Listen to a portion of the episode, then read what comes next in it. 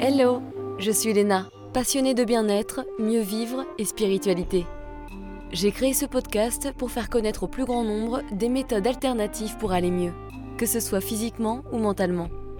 Quels que soient vos problèmes, quelles que soient vos croyances, restons ouverts, restons curieux et testons. Bonjour à tous, aujourd'hui je vais vous parler de la douleur chronique et aussi du lien très fort avec la peur. À noter que cet épisode peut aussi servir pour ceux qui souffrent d'anxiété et ceux dont leur vie est limitée par la peur ou les limitations qui s'imposent consciemment ou non. Je vais beaucoup m'inspirer du livre d'Alan Gordon qui s'appelle The Way Out, qui est super et que je vous recommande grandement. Alan Gordon est psychologue, fondateur du Pain Psychology Center à Los Angeles. Il est aussi un membre fondateur de la super appli sur les douleurs chroniques qui s'appelle Curable. À vos téléphones donc, parce que si vous comprenez l'anglais, elle vaut vraiment le coup. Parlons de la souffrance. Tout le monde la connaît hein, de manière ponctuelle, principalement, mais certains, et de plus en plus d'ailleurs comme moi, vont développer des douleurs chroniques. Alors oui, je vous l'avoue, ce n'est pas GG, ça me fait penser à la France a un incroyable talent, où tu as des mecs qui dansent comme des fous, des magiciens ou des chanteuses de dingue. Eh ben moi, mon talent, si je puis dire, c'est que mon cerveau me crée littéralement des vraies douleurs, et ce de manière quotidienne plusieurs fois par jour. Tatin Alors j'ai gagné? Me concernant, et c'est ce dont je vais vous parler aujourd'hui, je souffre d'un syndrome qui s'appelle en anglais neuroplastic pain. Donc j'imagine qu'en français on dirait douleur neuroplastique. Ça a plusieurs noms en fait, mais ça évoque le même problème. On parle du mind body syndrome, syndrome du corps et de l'esprit, mais c'est plus connu grâce au travail du docteur Sarno qui l'appelle TMS, Tension Musitis Syndrome. En français on dirait le syndrome de tension musculaire, je pense. Ça englobe un grand nombre de problèmes. Hein. Beaucoup de personnes en souffrent sans le savoir, que ce soit les maux de dos chroniques, les cervicales, les articulations, les muscles en général, les problèmes de douleurs de dents, de migraines, oui oui, de douleurs de la mâchoire, des problèmes de digestion, syndrome de l'intestin irritable co, de nausées chroniques, problèmes de nerfs, maladies de rénaux, des problèmes pelviens, des allergies alimentaires aussi, des éruptions de peau, des problèmes au niveau de la vessie, des sensations d'étourdissement, des acouphènes et j'en passe. Ton cerveau peut tout te créer en fonction, j'imagine, de tes peurs et de tes fragilités, et les symptômes sont très variés. Ce qui est intéressant de base, c'est de comprendre que la douleur, elle implique à la fois le corps et à la fois le cerveau. Ce n'est pas que le corps. Normalement, le cerveau va recevoir des signaux par le corps et passer à l'action. Par exemple, si le corps est blessé, le cerveau va créer une sensation de douleur pour que l'on arrête ce qui nous fait du mal. Mais malheureusement, des fois, le système ne marche plus bien. Il bug et le cerveau croit qu'il faut encore envoyer des sensations de douleur, un peu comme si l'interrupteur ne s'éteignait jamais. C'est ce qu'on appelle la douleur neuroplastique. Notre cerveau va générer de la douleur bien réelle, même en l'absence de blessures concrètes. C'est comme si ton cerveau interprétait les messages normaux de ton corps comme dangereux. C'est une fausse alarme, mais qui fait mal. C'est une erreur, quoi. On sent de la douleur dans notre corps alors qu'il n'y a pas de problème physique. La vraie douleur, elle, elle est créée par de réels dégâts dans le corps, comme quand tu tombes, ou que tu te fais une entorse, que tu te brûles, etc., etc. Mais quand des douleurs persistent après qu'une blessure soit guérie, ou alors quand une douleur est là sans qu'on sache pourquoi, c'est-à-dire qu'elle n'a pas ou plus lien avec quelque chose de physique, il y a de fortes chances que ce soit neuroplastique. Beaucoup de gens comme moi qui savaient pas que la douleur était neuroplastique sont tombés dans le piège et pensaient qu'aller voir tous les spécialistes possibles, arrêter de faire l'activité qui avait causé du mal initialement, se concentrer à guérir le corps physique par tous les moyens possibles, eh bien on était un peu à côté de la plaque puisqu'il faut se concentrer sur le cerveau et non le corps, mon petit. Car toutes les douleurs sont émises à partir du cerveau. Ce qui est toujours surprenant avec ce syndrome, c'est que la douleur te paraît tellement réelle que tu crois que ça vient de ton corps. On est persuadé en fait, alors que non. Mais c'est plutôt une bonne nouvelle parce que si le cerveau peut te procurer de la douleur, il peut aussi te l'enlever. À côté de ça, ce syndrome est tellement peu connu que souvent les personnes qui ont des douleurs chroniques pensent que la douleur vient de leur tête. Et d'ailleurs, on peut aussi leur convaincre que ça vient de leur tête, malheureusement. Je pense notamment aux fibromyalgiques, mais à partir du moment où on ressent de la douleur et que ça fait mal, c'est réel. A l'inverse, il y a un bon nombre de personnes qui n'ont pas de douleur, qui vivent leur vie tranquille peinard de manière complètement normale et qui ont sans le savoir de réels problèmes, c'est-à-dire que si tu leur faisais passer un IRM ou une radio, tu verrais des protusions discales, des anomalies, des hernies, des scolioses ou des dégénérescences. Mais ils vont très bien, on n'a pas forcément besoin d'être aligné pour se sentir en forme. C'est d'ailleurs pour ça que certains spécialistes ne recommandent pas systématiquement des examens, parce que quand tu cherches, eh bien tu trouves toujours un truc et ça risque de plus inquiéter le patient qu'autre chose et de l'entretenir dans un système de peur. Il faut comprendre que les douleurs chroniques, elles fonctionnent complètement différemment des petites douleurs et des bobos du quotidien. Elles impliquent différentes parties du cerveau. La douleur est bien plus compliquée que ce qu'on pourrait penser. Il n'y a pas juste un endroit du cerveau qui s'appelle le centre de la douleur. L'imagerie par résonance magnétique fonctionnelle, ce que l'on appelle IRMF, montre qu'il y a différents endroits du cerveau qui sont associés avec la douleur. Il y a d'ailleurs un docteur qui s'appelle Dr Wadger, je sais pas comment on dit, Wadger, qui a découvert qu'il y avait plus de 44 parties du cerveau qui étaient impliquées dans la douleur. Ça en fait un petit peu, hein Il est très intelligent ce petit coco, je parle pas du Dr Wadger, je le connais pas personnellement, je parle du cerveau. Il peut comprendre plein de choses, mais il peut aussi prendre de mauvaises habitudes. Coquin. Quand le cerveau expérimente de la douleur encore et encore, les neurones vont finir par se brancher ensemble, si je puis dire, et fonctionner de mieux en mieux en équipe. Malheureusement, ça veut dire que le cerveau devient plus fort pour ressentir de la douleur. Et s'il arrive à ressentir de la douleur facilement, le problème peut devenir chronique, c'est-à-dire que le cerveau apprend à vivre de manière chronique avec la douleur, comme un raccourci. Et c'est ça l'origine du terme neuroplastic pain. Neuro, ça fait référence au cerveau et aux autres parties du système nerveux. Plastique, ça signifie se développer ou changer. Et donc la douleur neuroplastique, c'est quand le cerveau change d'une manière qui renforce la douleur chronique. Et ce qui est intéressant de voir, c'est qu'il y a des chercheurs qui ont suivi des personnes ayant des problèmes de dos. Ils se sont rendus compte qu'au début, quand la douleur est récente, elle est activée dans des régions du cerveau qui sont classiques et normales. Mais quand la douleur elle devient chronique, ça va bouger dans les parties du cerveau qui sont associées avec l'apprentissage et la mémoire. Et le cercle infernal commence. Alors on pourrait se demander quelle est la cause de la douleur neuroplastique? Pourquoi nos cerveaux font cette erreur? Qu'est-ce qui fait que la douleur elle continue? Eh bien mon petit, c'est là où ça devient très intéressant puisqu'il y a plusieurs contributeurs, mais parlons d'abord du premier, il s'agit de la peur. Et oui, la peur, le contributeur number one de la douleur chronique. Ça me fait penser aux sponsors, tu sais, les sponsors de Tour de France. Bah non, là c'est la peur pour notre petit cerveau. La douleur, évidemment, c'est très utile pour les êtres humains, ça nous permet d'identifier le danger, d'être hyper vigilant et de repérer s'il y a des menaces autour de nous. Quand on a peur, on est beaucoup plus attentif aux moindres détails, on est plus sensible et tous nos sens sont en alerte. Mais, mais, mais, la peur, elle ne fait pas que ça. Elle amplifie les signaux de danger comme la douleur. Et quand on parle de peur, on parle également de stress, d'anxiété, de frustration, de désespoir, de colère, etc. Tout ça, ça va mettre notre cerveau en hypervigilance, à chercher le moindre événement stressant ou la moindre sensation bizarre, comme si c'était une potentielle menace. Quand on a des douleurs chroniques, on finit par être obsédé par nos sensations. Souvent, on se trouve dans une position où soit on a déjà mal, soit on attend d'avoir mal et on reste dans la peur. Même quand on sent rien, on attend qu'elle arrive car on associe certaines activités avec des douleurs. Et problème, bah, c'est que ça finit par arriver. Moi, ça me faisait ça quand je marchais, quand je cuisinais, ou je travaillais sur l'ordinateur, ou même quand j'écrivais. Je pensais qu'à ça. Et en fait, j'avais super peur. C'est hyper important de comprendre ça parce que ça veut dire que quand on est dans un état d'hypervigilance, ça peut changer notre manière de percevoir les signaux de notre corps. Et en plus de devenir parano sur les diverses sensations que l'on a dans le corps en une journée, ça peut créer de la douleur. Que le stress soit positif ou négatif, un stress, ça reste un stress. Par exemple, quand tu déménages ou quand tu vas te marier, avoir des enfants, quand tu es promu, toutes ces bonnes nouvelles, elles peuvent mettre notre cerveau en mode grande alerte. Pour d'autres personnes, ils vont être stressés à propos du passé et des traumatismes de l'enfance. Si tu es une personne qui a souffert d'abus, ou tu vivais dans une famille qui avait des problèmes, que tu étais harcelé à l'école, que tu avais peur d'avoir des mauvaises notes parce que tu voulais pas que tes parents t'engueulent, etc., tu as développé cette hypervigilance et tu vas le rester en devenant adulte. Tu vas vivre dans un état où tu vas jamais te sentir en sécurité, même adulte. La peur, elle va rester éveillée en quelque sorte. Du coup, ce sera plus familier d'utiliser la peur de manière chronique dans nos actions ou dans nos décisions, ou même dans nos réflexions du quotidien. Et là, on touche à l'autre contributeur potentiel de tes douleurs. Ça, c'est la théorie du docteur Sarno. Je fais une petite parenthèse, mais ça me semble important d'en parler, parce que pour moi, par exemple, je dirais que mes traumas et émotions réprimées, ainsi que la peur, sont les deux grands déclencheurs de mes douleurs. Pour le docteur Sarno, le problème il vient de l'état émotionnel de l'inconscient, c'est-à-dire de toutes les émotions qu'on a réprimées au fond de nous. Les personnes qui souffrent de TMS sont souvent des personnes qui essayent de plaire aux autres, qui veulent être aimées, qui essayent de tout faire bien, d'être dans le contrôle. Hum, hum, vous vous reconnaissez, non? Elles sont perfectionnistes et placent leurs besoins derrière ceux des autres. Du coup, pour faire simple, on enfonce bien au fond de nous nos besoins, on supprime nos émotions et le cerveau va les intérioriser. Je vous ai déjà dit d'ailleurs que l'émotion c'est de l'énergie en mouvement. Et comme dirait Joe Dispenza, l'énergie ne peut ni être créée ni détruite, elle doit donc aller quelque part. Si ce n'est pas vers l'extérieur, alors vers l'intérieur est la seule autre option. Quand il y a trop d'émotions réprimées, ça boue de l'intérieur. Le système nerveux autonome il va activer le processus TMS, la douleur physique. Il est plus sûr pour le cerveau de traiter la douleur physique plutôt que la douleur émotionnelle. Du coup, la cause de la douleur chronique persistante se trouverait dans le fait que la perception et la sensibilité de la douleur sont accrues dans le système nerveux.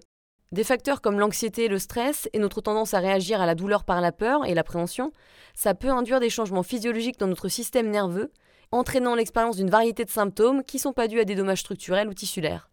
C'est ce que le docteur John Sarno a réalisé quand il a découvert que la plupart de ses patients souffrant de maux de dos souffraient simplement de TMS. Et lorsqu'il a commencé à les éduquer sur les véritables causes de leur douleur chronique, beaucoup d'entre eux ont commencé à se rétablir en changeant leur point de vue sur la douleur. Je reviens à Alan. Alan Nounet Gordon explique qu'il y a trois comportements types qu'il voit tout le temps avec ses patients, et ces comportements vont enclencher la peur et aggraver les douleurs neuroplastiques. Il y a le fait de se faire du souci, de se mettre la pression, que que les perfectionnistes stressés, et de s'auto-critiquer. Ces comportements oppressants, ils vont mettre ton cerveau en alerte maximale, enclencher la peur, la vigilance et du coup, battre de la douleur. Comment reconnaître la douleur physique de la douleur du cerveau? Les questions à se poser, elles sont nombreuses et elles peuvent permettre de mieux comprendre le fond de notre problème, même si c'est important de consulter des spécialistes.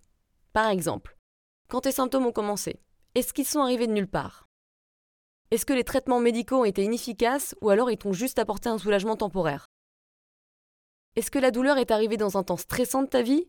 Est-ce qu'elle varie en fonction de ton niveau de stress? Est-ce que tu as ou est-ce que tu as eu des symptômes dans plusieurs endroits de ton corps? Alors moi je peux te dire que j'en ai eu 150.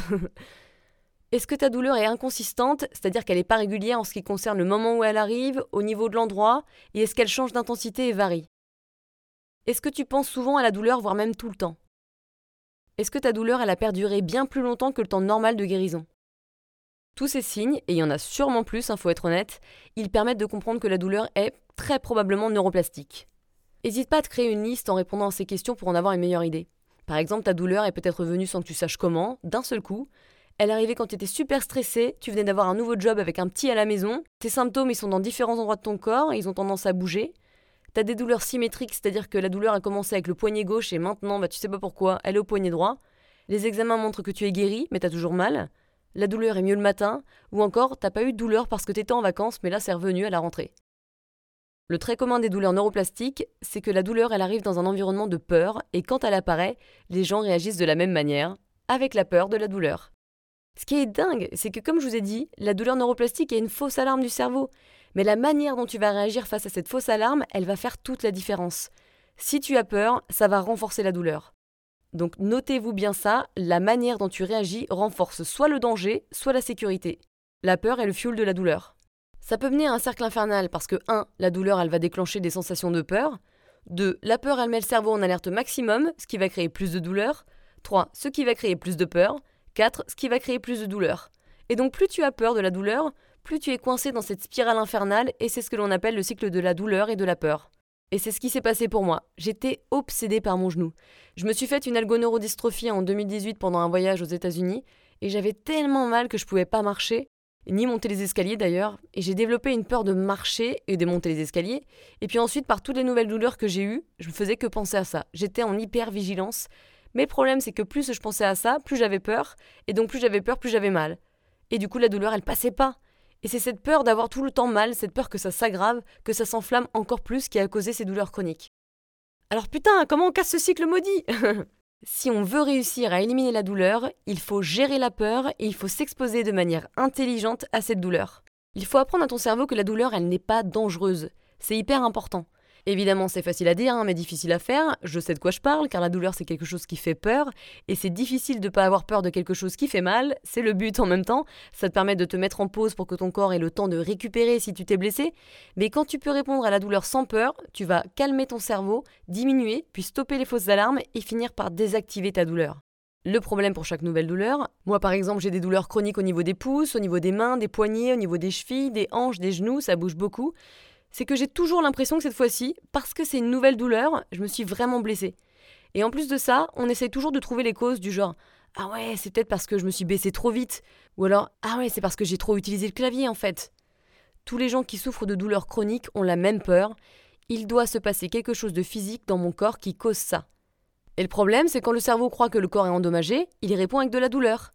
C'est pour ça que c'est très important de commencer à changer son système de croyance et de comprendre que la douleur, elle est due au fait que le cerveau fait une erreur et que ton corps va bien. J'aime bien me répéter, hein, mais c'est important de le comprendre. C'est primordial pour éliminer les douleurs neuroplastiques de comprendre et d'accepter qu'il n'y a pas de problème physique dans le corps. Oui, c'est possible. Énormément de patients ont réussi à se guérir en comprenant ça et en abaissant la douleur, mais ce n'est pas facile, je dois l'avouer. C'est pas facile parce que d'un point de vue biologique, depuis des millions d'années, on est programmé à penser qu'il y a un lien entre la douleur physique et une blessure physique, pour nous protéger. Mais dans le cas de la douleur neuroplastique, ces instincts biologiques, ils vont nous empêcher de guérir. Notre cerveau est en train de nous dire il y a quelque chose qui va pas avec ton corps, même si c'est pas vrai. Pour contrebalancer cette barrière, on doit comprendre et utiliser une perspective qui est contre-intuitive. Ma douleur me fait penser qu'il y a une blessure physique, mais dans ce cas-là, c'est une fausse alerte. Il y a une autre barrière qui empêche de vaincre ces douleurs d'ailleurs, ce sont les réponses conditionnées, les réflexes pavloviens en quelque sorte. C'est-à-dire qu'à force d'avoir des douleurs, le cerveau va développer une connexion en associant une activité spécifique, par exemple de la marche ou le fait de se baisser, de tourner la tête ou de s'asseoir trop longtemps, avec de l'anxiété ou de la douleur. Le cerveau, il associe un symptôme physique avec ce qu'on appelle un trigger. Moi, par exemple, j'ai développé une énorme peur de marcher car dès que je marche, j'ai soit des douleurs aux chevilles ou aux genoux, et en plus ça change tout le temps et ça fait très mal. D'un point de vue biologique, c'est assez pratique, parce que si tu as mangé une baie empoisonnée et que tu deviens malade, ton cerveau va créer cette association et ça va te permettre d'éviter d'en manger. Ça a pour but de nous protéger. Mais si cette baie, elle était en fait inoffensive et que toi tu as été malade parce que tu as chopé une bactérie juste avant de la manger, bah ton cerveau il va pas perdre de temps, il va pas chercher à comprendre. Il va vite créer une association et y mettre un panneau Danger, Danger sur cette nourriture qui est en fait saine. Ces réponses conditionnées, ces réflexes pavloviens, ils sont hyper communs avec les gens qui souffrent de douleurs neuroplastiques. J'en suis la preuve vivante. j'ai développé une phobie de tout faire. Une peur d'avoir mal quand j'écris, une peur d'avoir mal quand je suis sur l'ordinateur et que j'utilise la souris ou la tablette graphique, quand je cuisine, quand je fais du sport, quand je marche, quand je fais du sport, en gros pour tout. Parce que j'ai eu tellement de douleurs que mon cerveau il a fait ses liens pour essayer de me protéger. Franchement, je sais pas comment j'ai tenu 4 ans sans savoir que c'était neuroplastique. Cette association, elle peut nous faire penser qu'il y a vraiment quelque chose qui ne va pas avec notre corps. C'est hyper convaincant. Alors qu'en réalité, la douleur, elle n'est pas causée par cette position que tu as prise ou cette activité, mais par l'association que le cerveau crée entre les deux. Je suis sûre qu'il y a certaines personnes qui écoutent ce podcast qui ont créé des associations. Et ça peut être aussi par rapport à l'anxiété et par rapport aux crises d'angoisse. Certains ont des crises d'angoisse à l'heure du coucher, par exemple, ou de l'anxiété quand ils reçoivent un mail des impôts ou de telle personne. Et tu vas me dire, mais comment on peut être sûr que c'est pas une vraie douleur? Parce que moi j'ai super mal quand je m'assois longtemps. Eh bien parce qu'en faisant un travail précis et spécifique lié à ce problème, t'auras plus mal en t'asseyant longtemps. C'est important hein, de prendre conscience de ces associations pour les dissocier. Une autre barrière d'ailleurs, c'est le système de santé actuel, qui est très pratique, hein, certes, il faut le dire. Pour repérer la cause structurelle, ils vont te faire un examen, peut-être des radios, une écho. Si tu t'es cassé un bras, tu vas avoir un plâtre pendant quelques temps et hop, tu es guéri, tu vas pouvoir repartir. Mais dans le cas des douleurs chroniques, ça peut être contre-productif pour deux raisons. La première, parce qu'un grand nombre vont avoir recours à des infiltrations, plusieurs même, ou d'ailleurs d'autres trucs, hein, des chirurgies sans grand succès, et ça, c'est horriblement déprimant. Deuxièmement, les docteurs vont continuer à faire leur job, à chercher une cause structurelle, et quand tu cherches un problème structurel over and over again, t'as de grandes chances d'en trouver, même quand ça ne cause en réalité pas de soucis.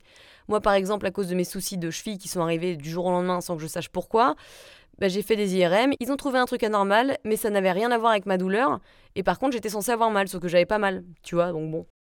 Beaucoup de gens qui ont des douleurs chroniques ont été diagnostiqués avec de vrais problèmes, et ces diagnostics ils peuvent nous faire du bien sur le moment, parce qu'on sait enfin ce qu'on a. Des fois il y a des gens qui ont cherché pendant des années, regarde-moi.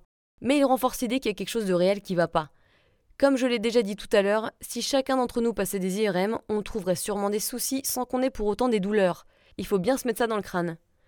Ces douleurs, elles peuvent faire en sorte qu'on a du mal à accepter que notre douleur soit neuroplastique, parce qu'elles renforcent la croyance que les douleurs chroniques, elles viennent de notre corps, et du coup, ça nous garde dans un cycle de peur et de douleur. Mais quand on commence à se renseigner sur les gens qui souffrent de TMS, de toutes ces douleurs chroniques donc, il y a de plus en plus de preuves qu'il n'y a rien en fait de mauvais dans ton corps. Et tous ces témoignages permettent de renforcer la nouvelle croyance que c'est ton cerveau qui en est le coupable. Et c'est pour ça qu'il y a plein de groupes, hein. il y a des sites internet, il y a des groupes Facebook, il y en a beaucoup. Et c'est hyper utile parce que tu vois le nombre de gens qui se sont soignés naturellement, c'est-à-dire avec un travail émotionnel parce que c'était lié au stress, c'est impressionnant. Je vous le conseille totalement. Vous pourrez me demander sur Instagram si vous voulez connaître le nom des groupes. Ce qui est aussi intéressant, c'est que quand on vit un moment super sympa avec des copains, on s'amuse, on s'éclate, c'est cool, l'ambiance est trop bien, on rigole, et qu'on est vraiment heureux, on a beaucoup moins de douleur parce qu'on n'a pas peur. Moi, par exemple, il y a des jours où j'ai pas de douleur sur la cheville et je peux marcher beaucoup plus que d'habitude. Bah, par exemple, hier, j'ai fait 8000 pas, c'était la fête. Et genre aujourd'hui, eh ben pouf, j'avais mal. C'était horrible. Ça change tout le temps, et le fait que les douleurs elles changent en intensité en fonction des jours, qu'elles changent également d'endroit, ça montre que la douleur elle vient plus de notre cerveau que de notre corps.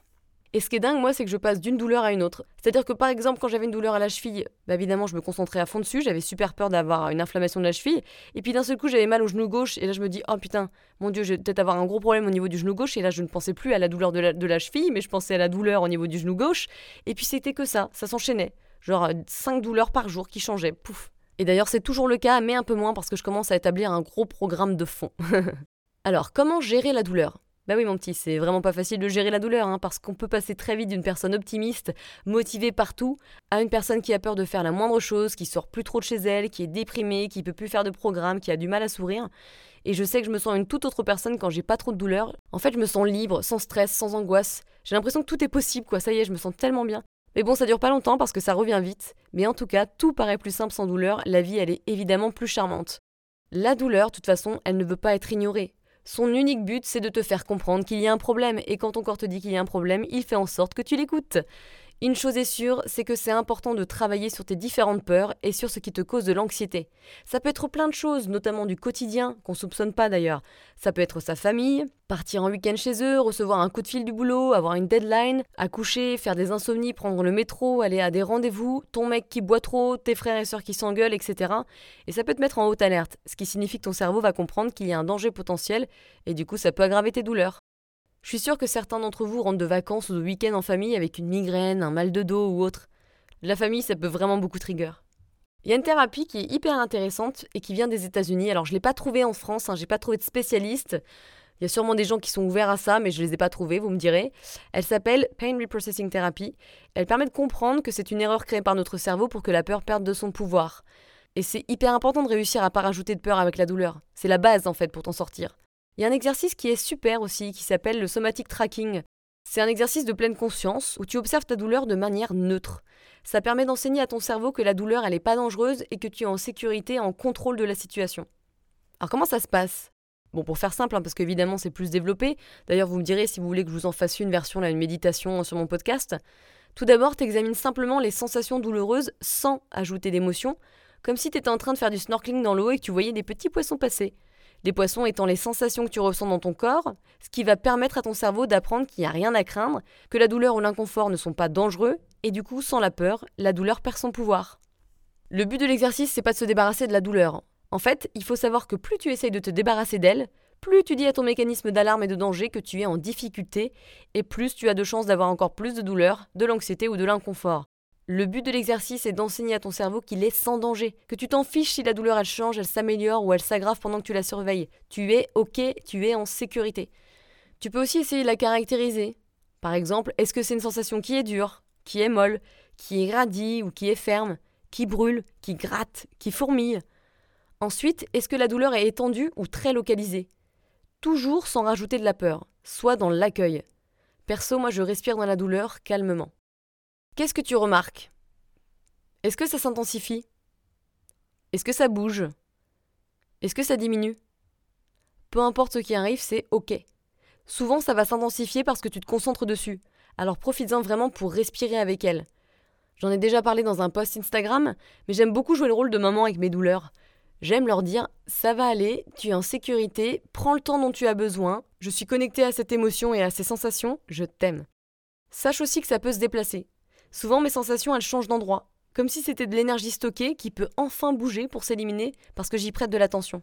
Combien de temps tu peux essayer de faire ça? Alors comme tu peux, hein, commence mollo l'astico, ça peut être 5 secondes si ton mal de dos est super fort, et puis après tu essayes de refaire ces 5 secondes plusieurs fois dans la journée, ça peut être 5 minutes une fois par jour, te force pas en fait, sois authentique, sinon tu vas te mettre la pression et ça fera l'effet inverse. Encore une fois, hein, c'est facile à dire mais pas facile à faire parce que quand on a eu peur de la douleur pendant tellement longtemps, c'est très difficile de rester neutre face aux sensations. Ça prend du temps. La douleur, elle devient une normalité en quelque sorte. Hein. On s'identifie, on vit avec elle, on la sent directement, on est obsédé par elle, mais en même temps on est confortable. C'est notre identité en fait. Et je sais que moi, des fois, quand j'ai plus de douleur, bah, je me sens un peu perdue parce que j'ai plus mes repères. Et c'est pareil avec l'anxiété. Elle est tellement là que ça me fait bizarre de ne pas la ressentir. C'est pour ça qu'il faut apprendre à la regarder de manière neutre avec de la curiosité. Comme si tu regardais des nuages passer. C'est le genre de regard que l'on veut avoir pour que ce soit efficace.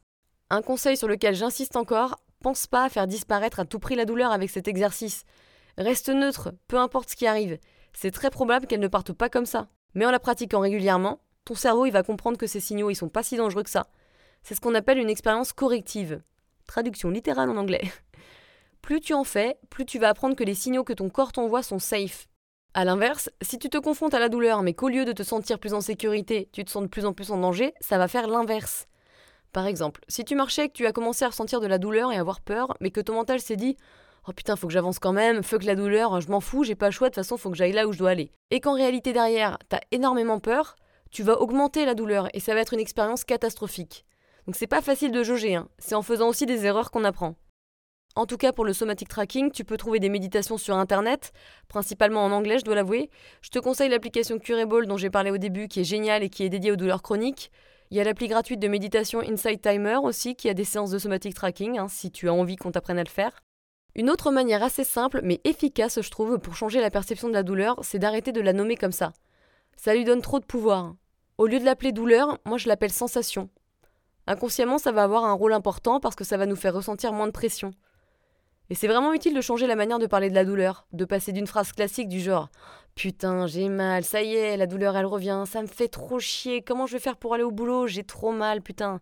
Désolé, je suis vulgaire, hein, mais généralement t'es vulgaire quand t'as mal. Et eh ben tu peux passer à hum, Tiens, j'ai une sensation qui est plus désagréable que je voudrais. Essayez de voir comment vous formulez vos phrases autour de la douleur c'est pas toujours facile de penser à s'exprimer d'une nouvelle manière, mais c'est vraiment utile pour éviter de retomber dans les pensées angoissantes qui vont bien te stresser et relancer ton système nerveux sympathique. Il y a Kathleen Michaels du podcast Mind Body Mastery qui appelait sa douleur growth, qui veut dire en français expansion, croissance, parce qu'elle considérait que la douleur c'était une opportunité pour évoluer, et elle a pas tort d'ailleurs, et ça permet de shifter la puissance du mot douleur. Elle parle d'expansion parce qu'elle considère que la douleur, elle apporte une leçon. Elle te fait te poser des questions comme qu'est-ce que je dois prioriser dans ma vie Quels sont les facteurs, les émotions qui ont pu lancer cette douleur Ou encore qu'est-ce que j'ai vécu pour en venir à avoir toutes ces douleurs Ça permet de reprendre le contrôle en en sachant plus pourquoi. Knowledge is power, my dear. Il est quand même vrai qu'on a souvent besoin de passer par le mode victime hein, pour ensuite comprendre que la douleur est en réalité un cadeau. Alors oui, c'est dur à comprendre quand on souffre le martyr, mais c'est bien le principe de la douleur neuroplastique c'est-à-dire qu'on a réprimé ses émotions et on a fait déborder le petit réservoir d'émotions. C'est très émotionnel, sachez-le. Moi, du coup, j'en ai aussi profité pour changer le nom de certaines émotions comme la peur. Alors pour la dédramatiser, moi je l'appelle Bob. Oh tiens, il y a Bob qui pointe le bout de son nez. Comment ça va aujourd'hui mon petit? Très efficace car ça paraît moins effrayant, donc trouvez le mot qui vous correspond. Ça peut être Barbara, tu peux trouver des noms super. Les erreurs à ne pas faire. Abordons ce petit sujet. Je l'ai déjà dit, mais l'erreur number one à ne pas faire, c'est de pratiquer ces exercices en voulant à tout prix éliminer la douleur ou l'anxiété. Plus on essaie de se débarrasser de la douleur, plus on renforce le fait que ce soit considéré comme dangereux. Je vous avoue que c'est assez difficile, hein, mais il faut pas penser au résultat. Il faut se dire que ça va aller dans tous les cas, peu importe si on a encore mal ou pas. En fait, la confiance, elle va revenir petit à petit. Je me rends compte à quel point j'ai tellement provoqué mon anxiété, ma peur et ma douleur, parce que j'anticipais tout. Si je devais prendre le métro ou partir en vacances, ou si mon mec n'était pas là pour me découper mes légumes, je rentrais dans le cycle vicieux de la peur. Mes pensées, c'était genre Putain, comment je vais faire pour arriver à mon rendez-vous à pied? Et si je marche et qu'au bout de deux minutes j'ai déjà mal Je me retrouver coincé dans la rue sans pouvoir marcher, comment je vais faire? Ou alors, du coup, bah, je pourrais pas manger, tant pis. Et c'est vraiment triste d'en venir à là. Hein. Et c'est une sacrée leçon d'ailleurs, parce que moi je voulais compter sur personne et j'ai dû mettre ma fierté de côté pour compter sur mes proches pour m'aider. C'est pas mal en fait, hein Autre erreur, si tu vas trop vite trop loin, tu peux vite te faire mal. Eh ben oui, parce qu'il faut comprendre que quand ton niveau de douleur est haut, il vaut mieux éviter de faire ces exercices. S'il y a une journée où tu es stressé, où tu sens déjà que tu as mal, évite. Continue à mettre ta compresse froide ou ta bouillotte chaude, à prendre ton Voltaren, à faire tes massages ou à prendre tes médocs contre le mal de crâne. Continue de faire ce qui te rassure. Des fois, on croit qu'on va pouvoir dépasser la peur et la douleur, mais en fait, on va juste monter en pression et augmenter la douleur, parce que le cerveau, il sera déjà en alerte maximum, et ça va renforcer le fait que la douleur est dangereuse. Donc, don't do that.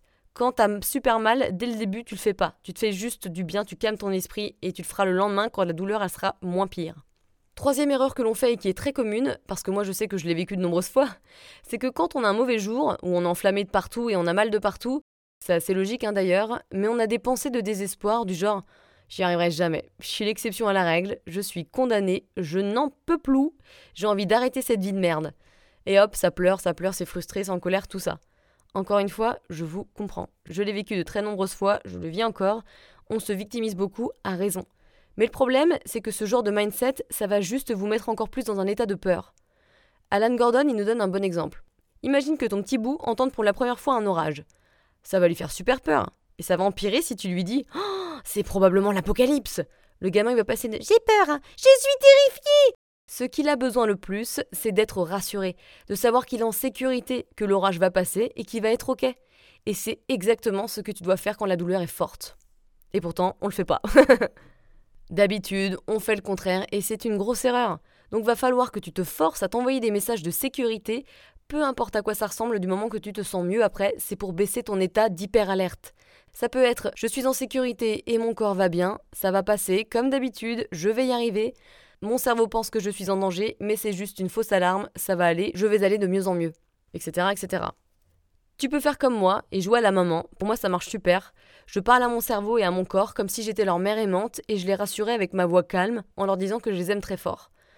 Dans ces moments-là, comme tu sais que ta journée est pétée, parce que la douleur elle est trop forte, essaye de te trouver un truc sympa. Commande-toi une bouffe que tu aimes, regarde sur Netflix si tu peux te faire un film comique, appelle ta meilleure pote, fais du journaling, fais un truc qui te fait plaisir et qui apaise ton cerveau. Une autre erreur que l'on fait, c'est 1. d'être trop impatient que la douleur diminue, et 2. aussi le fait d'être désespéré quand elle revient. Parce qu'en fait, breaking news, il y a très souvent des rechutes. C'est un process qui va prendre du temps. N'oublie pas que tu as sûrement mis des années à arriver à avoir des douleurs chroniques, ça peut pas partir en 3 jours. Enfin, c'est très rare. Il va y avoir des bons jours et des mauvais jours, ça va mettre du temps, vous allez potentiellement d'ailleurs avoir des mois de plus en plus peinards, mais vous allez quand même vivre des rechutes comme j'en ai parlé plus tôt. Nicole Sachs, qui relaie le travail du docteur Sarno, dont on a parlé au début, elle a un nom pour ça. Elle l'appelle le symptôme imperative. Tout va bien, puis bam, tu rechutes, comme si ton cerveau te testait et voulait être absolument sûr que tu ne craignais rien. Oui, la douleur est horrible, c'est très chiant, en plus on l'oublie vite, alors ça te paraît une montagne quand ça revient, mais si tu reprends tes bonnes vieilles habitudes contre-productives de victime, tu vas retourner directement dans le cycle de la peur et de la douleur. Il faut vraiment changer la perspective qu'on a à propos de la douleur et voir ça comme une nouvelle opportunité. Et oui, c'est une opportunité.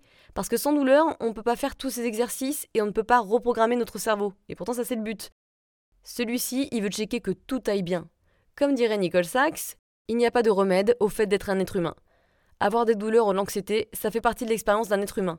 Faut plutôt apprendre à savoir réagir avec la douleur ou le stress. Et c'est une étape difficile hein, parce que quand tu vas mieux, tu t'identifies plus à la douleur, la douleur elle fait plus vraiment partie de ta vie, t'as de moins en moins peur, tu fais de plus en plus de choses, la vie elle reprend un semblant de normalité, et bam, la douleur revient, souvent très vive, parfois dans d'autres endroits, et ça m'est arrivé plein de fois. C'est terrifiant, je te l'accorde.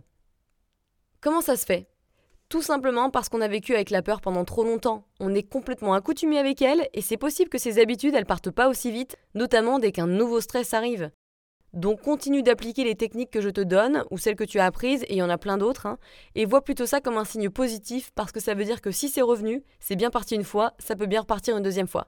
Ça veut aussi dire que tu es sur le bon chemin. C'est pour ça que c'est primordial de travailler sur les causes de ton anxiété et de tes angoisses. Pendant la journée, n'hésitez pas à vous stopper deux secondes et à vous demander qu'est-ce qui est en train de vous causer ces sensations? Est-ce que vous êtes stressé? Par quoi? Qu'est-ce que vous pouvez faire pour diminuer ces sensations? Qu'est-ce que vous pouvez éviter de faire la prochaine fois? Est-ce qu'il n'y a pas quelque chose que vous pouvez faire pour réduire son impact? Et le fait de créer une stratégie pour diminuer son anxiété, ça aura forcément des répercussions sur son moral et sur les douleurs. Moi par exemple, je suis une stressée des rendez-vous. Je dois souvent prendre un Uber à cause de ma jambe et j'habite à Paris. Autant te dire que même si tu prends 20 minutes d'avance, tu vas quand même être en retard. Et je déteste le retard. Ça me met dans un stress pas possible. Du coup maintenant, au lieu de prendre 20 minutes d'avance, eh ben j'en prends plus. Je prends 30 minutes d'avance. Et si j'arrive en avance, je geek ou je lis mon Kindle. À côté de ça, comme tu commences à le comprendre, la peur, elle va augmenter les douleurs, mais les émotions positives, elles ont l'effet opposé. Les émotions positives, elles vont permettre de te détendre, de calmer ton cerveau. Alors cherchez la joie, surtout dans les petits moments. Qu'est-ce que vous pouvez faire dans la journée stressante pour vous apaiser?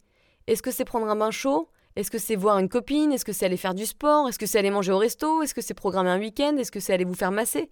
Bref, trouvez la chose qui va vous détendre la nouille et apaiser vos douleurs. Plus vous chercherez les petits moments de joie dans la journée, plus ça renforcera vos connexions neuronales et plus ce sera simple de faire ça. Il faut chercher à reprogrammer le cerveau, à entraîner son cerveau à devenir en fait plus apte à trouver facilement les émotions positives, les activités qui te procurent des sensations agréables. En tout cas, si tu en as conscience, tu as déjà fait une bonne partie du boulot, surtout que ça va permettre de réduire les connexions liées à la douleur et à la peur.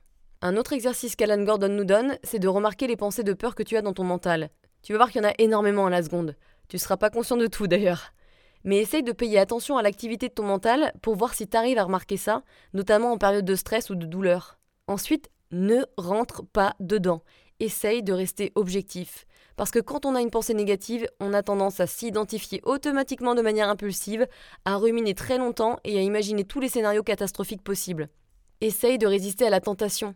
Essaye d'avoir du recul et de te dire Tiens, c'est encore Bob qui est en train de ruminer et de penser aux scénarios catastrophiques, mais moi en fait là maintenant, tout va bien. Rentre chez toi, Bob. Et puis envoie-toi un message de sécurité. Remplace les pensées de peur par des petites doses rassurantes. Ça va aller mon doudou d'amour, tout va bien là. À chaque fois je m'en sors et tu le sais très bien. Ça va permettre encore une fois d'abaisser le niveau de danger que perçoit ton cerveau. Les études montrent que quand les patients qui souffrent remarquent leur peur, la douleur diminue. Alors peut-être que comme moi au départ, vous vous disiez Oui mais moi si je crois pas à ce message de sécurité, en fait ça va pas marcher. Et c'est complètement normal. Mais en réalité, vous finirez par le croire au fur et à mesure.